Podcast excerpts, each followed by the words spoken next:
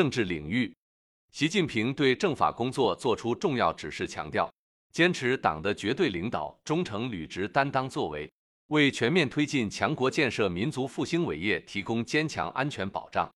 经济领域，浙江年成交额超百亿元市场达四十六家。教育领域，中央机关及其直属机构二零二四年度考试录用公务员笔试成绩和合格分数线公布。法治领域。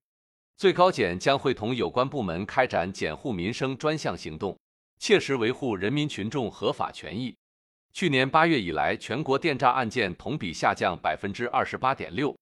体育领域，据中国击剑协会消息，在二零二四年国际剑联花剑世界杯巴黎站比赛中，中国选手陈情源一路过关斩将，摘得女花个人赛金牌。民生领域。我国所有省份均已出台基本养老服务实施方案和清单。国家卫生健康委新闻发言人表示，当前呼吸道疾病仍以流感为主，新冠病毒感染处于较低水平，医疗服务总体平稳有序。上海为十一万户高龄独居老人加装燃气报警器。新疆喀纳斯景区部分雪阻道路疏通，两百八十七人安全离开山区。近日，江苏南京。一小伙在上班途中发现一辆轿车起火，听到被困司机在车内大声呼救后，小伙冲过去，用尽全身力气将他拽出车外。不久，车内开始燃烧，因救援及时，司机并无生命危险。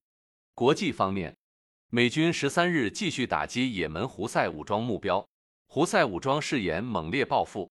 美国总统约瑟夫·拜登同一天说，就胡塞武装在红海袭击船只。